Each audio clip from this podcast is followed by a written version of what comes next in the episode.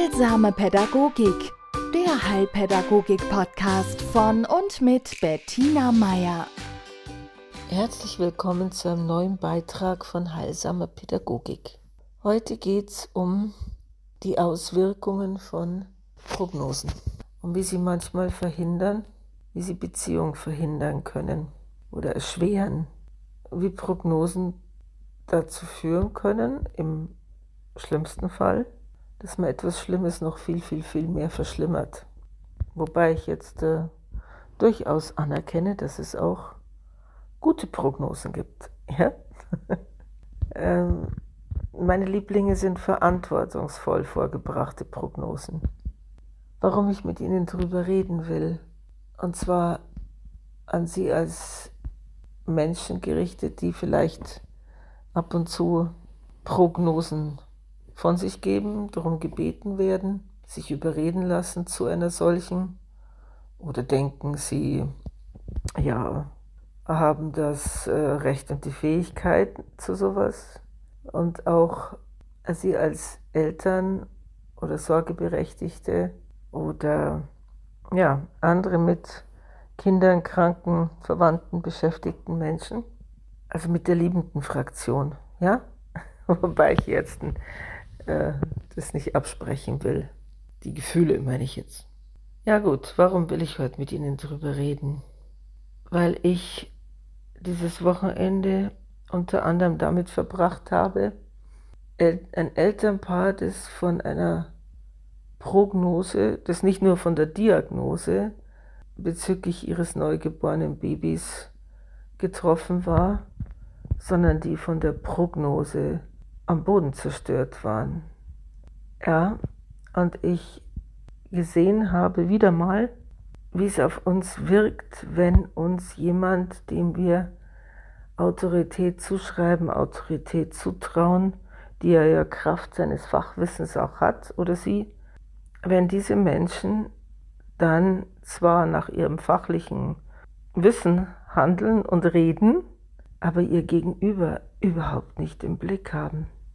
Ja, also da wurde einer Mutter und einem Vater, die gedacht haben, sie haben ein gesundes Baby auf die Welt gebracht, deren Welt sich innerhalb von ja, sechs, sieben Stunden total verändert hat, weil dieses Baby dann, nachdem es zuerst friedlich am Mamas Busen genuckelt hatte, plötzlich Schwierigkeiten bekam, gesundheitliche, plötzlich neurologische Zeichen zeigte, also Krampfanfälle, dieses, diese Eltern miterleben mussten, wie ihr Kind im Galopp von ihnen begleitet auf die Intensivstation geschoben wurde.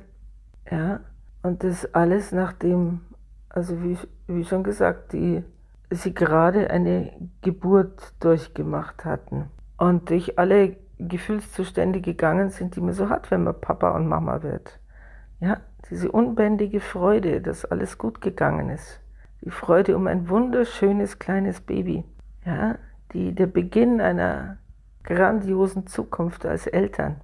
Die Glückwünsche der Familie, der Freunde, der Nachbarschaft. Hm?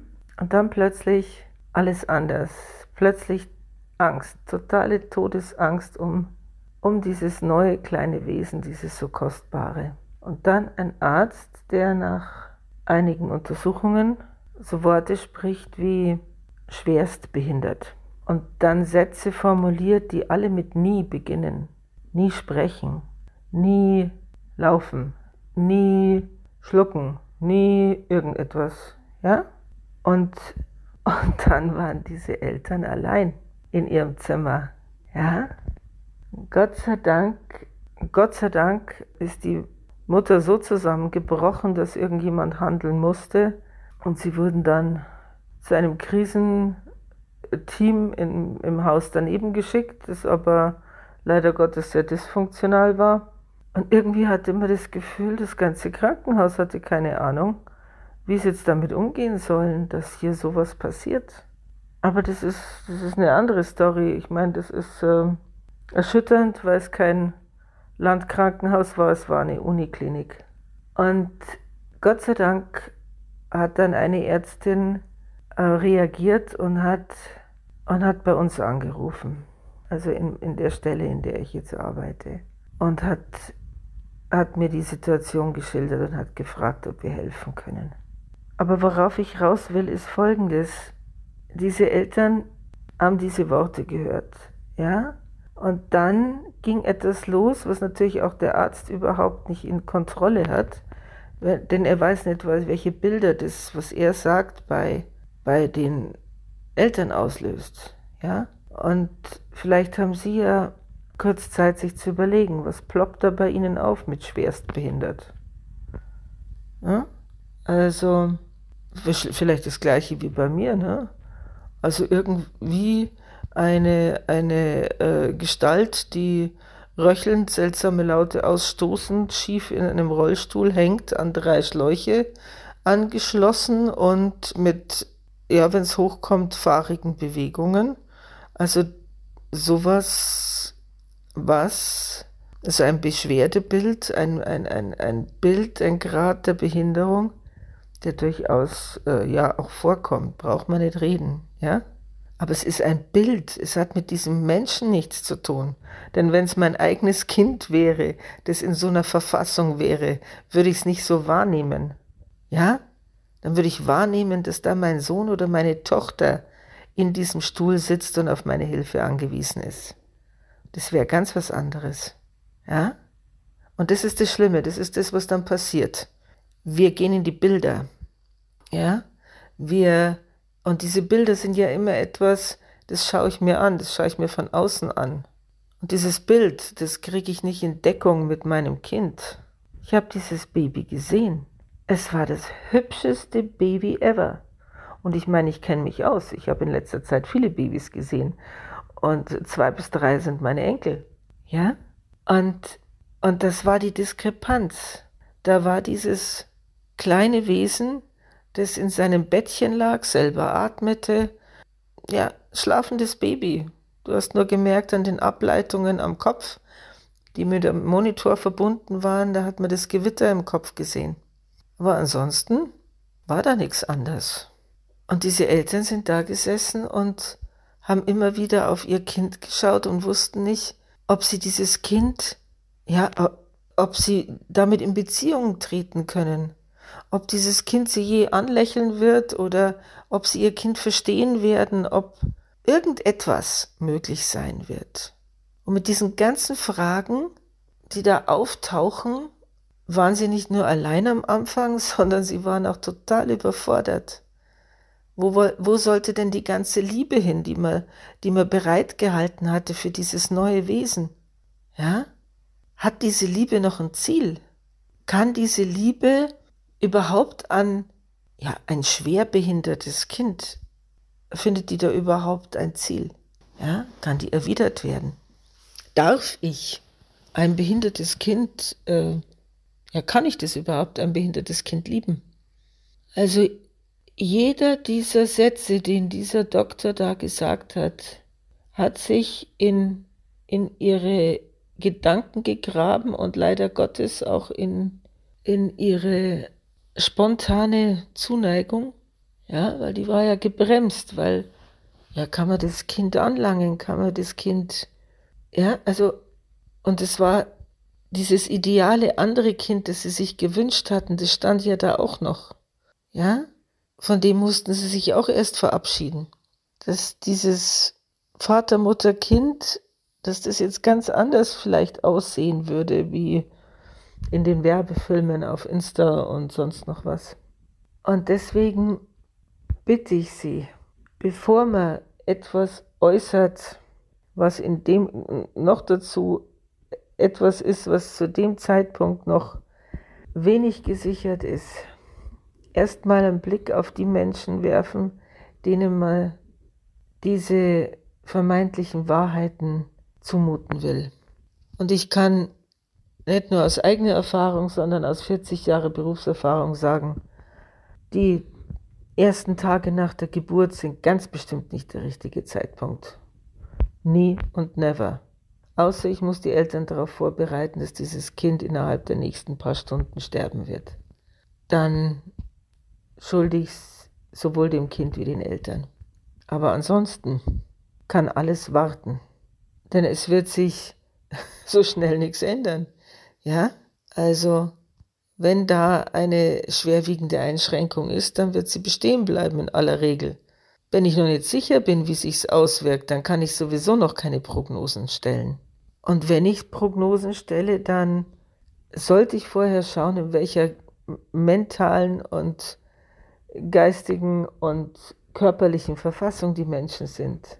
Denn das war definitiv für diese zwei Eltern zu viel. Ja? Und das wäre, das wäre zumindest, es wäre nicht zu verhindern gewesen, weil diesen diesen Einbruch der, dieser anderen Realität, der war einfach da, ja. Ein Kind, das, das Anfälle hat, hat Anfälle. Aber man hätte, man hätte ein bisschen menschlicher vorgehen können.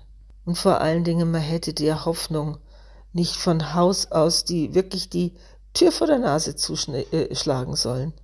Und eine dürfen. Wenn ich etwas gelernt habe in meiner Berufs, in meinen Berufsjahren, dann das, dass die Welt voll ist von Menschen, denen die Ärzte gesagt haben, äh, das schaffen sie nie. Oder wie viele Mütter sind vor mir gesessen und haben auf ihr Kind geschaut und haben, gesagt, haben zu mir gesagt, der Arzt hat gesagt, er wird nie laufen können. Ja? Oder der Arzt hat gesagt, also mei, in der Regel wären die Kinder zwei Jahre alt. Ja? Und dann saßen die 14-Jährigen da. Dann liefen die durch die Landschaft dann haben sie mir ein Ohr abgekaut, obwohl der Arzt gemeint hat, irgendeiner, dieses Kind wird nie reden können. Gut, man kann jetzt sagen, die anderen habe ich nie gesehen, ja, da wo es zugetroffen ist. Aber ich habe viel zu viele Kinder gesehen, die mit einer Diagnose und einer Prognose kamen, die die Eltern noch zehn Jahre hinterher mit sich rumgetragen haben. Ja? Da hat ihr Kind lachend und hüpfend die Welt erobert. Und dann hing noch dieser Satz vom Arzt, den sie dann Gott sei Dank wirklich trotzig zu mir gesagt haben und auch mit einem mit einer offenkundigen Befriedigung. Die Ärzte haben zu uns gesagt, dieses Kind ist behindert. Ja, vor der Geburt, weil der Ultraschall irgendwie auffällig war. Es kam ein ganz normales Baby. Es kann auch passieren. Ich sage nicht, dass das immer passiert. Ich sage nur, wir sind fehlbar. Apparate sind fehlbar. Und wir haben im Endeffekt die Kontrolle niemals zu dem Maß, die wir denken, dass wir hätten. Ja, im Guten wie im Schlechten. Und deswegen sollten auch Ärzte verzichten auf Formulierungen wie immer, nie, was weiß ich, was es da noch für Totschlagargumente gibt. Ja? Sondern von Erfahrungen sprechen, von, von äh, Wahrscheinlichkeiten, von zugeben, dass es auch ganz anders kommen kann. Ja? Weil ich denke, jeder von Ihnen kennt eine Geschichte, wo, wo, wo ein Bekannter oder ein Freund oder eben eine, eine bekannte Familie, wo Ihnen Geschichten erzählt werden, die genau so gehen. Ja? Und wenn wir jetzt hier nicht von lebensbedrohlichen Krankheiten sprechen, wie viel von uns kennen Lehrer, die gesagt haben, oh, also nee, der ist der oder die ist nichts fürs Gymnasium, ja? Oder die wird, aus denen wird nie was, ja? Oder du wirst nie irgendwas machen können, ja? Also, ich habe mal gelesen, Marcel Proust ist von seinem eigenen Vater, der leider Gottes auch noch Neurologe war, äh, für schwachsinnig erklärt worden, ja? Also der, weil er eben länger gebraucht hat, bis er das Reden angefangen hat war in den Augen des Vaters ein Idiot und ja, was blieb dem Jungen anders übrig, ja? Als sich immer in Gegenwart des Papas sehr seltsam zu verhalten und in seinem Zimmer zu sitzen und dann ein sehr berühmter Schriftsteller zu werden. Also, was ich damit sagen will, so schwer es fällt, ja? Erstens nicht um Prognosen betteln, wenn es irgendwie geht, weil man wird sie glauben. Ganz wurscht, was man hört. Man wird es erst mal glauben. Und dann, und das gilt für die Leute, die, also auch ich, wenn ich um Prognosen gebeten werde, ja, und äh, es ist egal, Klappe halten. Andere Formulierungen finden, die den Weg fürs Leben offen halten, die Beziehung ermöglichen, die es möglich machen zu lieben. Trotzdem. Oder gerade weil. Ja? Und an uns Empfänger solcher Prognosen, dass wir, auch wenn sie uns niederschmettern, dem Leben eine Chance geben, uns eines Besseren zu belehren. Ja? Weil genauso wie sich das Leben nicht am Pläne hält, hält sich's an Prognosen. Hm? Und jeder Mensch ist, hm, hat seinen eigenen Plan. Und man weiß im Endeffekt nie, wo der hinführt.